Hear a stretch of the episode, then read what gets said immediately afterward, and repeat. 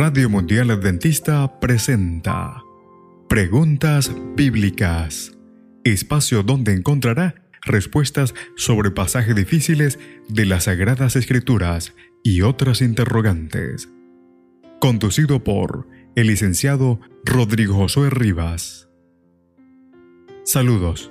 Esperamos que el programa de hoy pueda ser de gran ayuda a su crecimiento intelectual y espiritual. Comencemos. ¿El Espíritu Santo es considerado un miembro de la Trinidad en el libro del Apocalipsis? Programa de hoy. El Espíritu Santo en el Apocalipsis.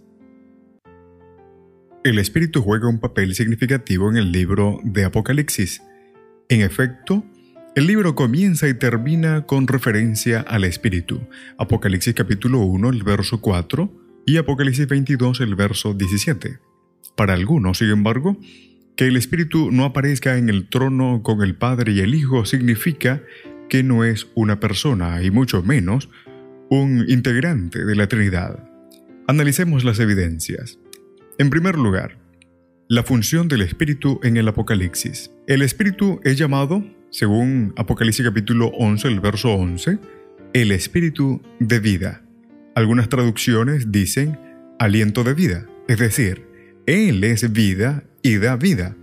En la Biblia se identifica a la vida con Dios y con Jesús. Otra importante función del Espíritu es comunicar mensajes de Dios y de Jesús por medio del don de profecía. Capítulo 1, el verso 10, capítulo 4, el versículo 2, capítulo 17, el verso 3, capítulo 19, el verso 10 y capítulo 21, el verso 10 del libro del Apocalipsis. Tanto Jesús como el Espíritu le hablan a la iglesia. Cada uno de los mensajes a la iglesia incluye la frase, el que tiene oído, oiga lo que el Espíritu dice a las iglesias. Capítulo 2, capítulo 3. Estas exhortaciones contienen promesas del plan de Dios para las iglesias y revelaciones de las intenciones de Satanás.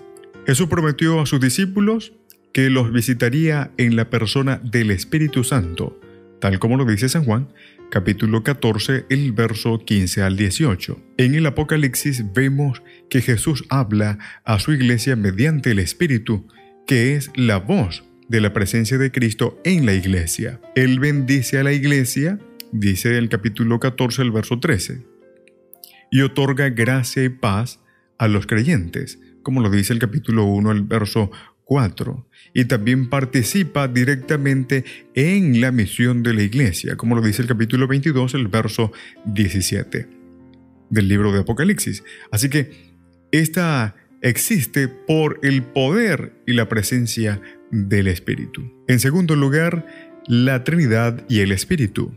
El Apocalipsis indica que el Espíritu es una de las personas de la divinidad que no entregó la iglesia a una fuerza impersonal. A él se lo ponen los espíritus de demonios, que también son seres personales que engañan a los reyes de la tierra, según el libro de Apocalipsis capítulo 16, el verso 13 y 14. Es verdad que en ocasiones hallamos pasajes donde solo se menciona al Padre y al Hijo, pero el silencio no prueba nada. Hay una fórmula triádica en la que se mencionan a las tres personas de la divinidad. Capítulo 1, el verso 4 y 5 del libro del Apocalipsis dice, Gracia y paz a vosotros de parte del que es y el que era y el que ha de venir, de los siete espíritus que están delante de su trono y de Jesucristo. La gracia y la paz son dones de Dios y tienen su origen en los integrantes de la Trinidad. El libro culmina con una referencia a las tres personas, Jesús, capítulo 22, el verso 16. El Espíritu, capítulo 22, el verso 17. Y Dios, en el capítulo 22, el verso 18.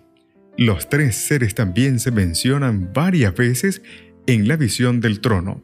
Los siete espíritus de Dios, capítulo 4, el verso 5. Dios, el capítulo 4, el verso 9. Y Jesús bajo los símbolos de un león y un cordero en el capítulo 5, el verso 5 y 6.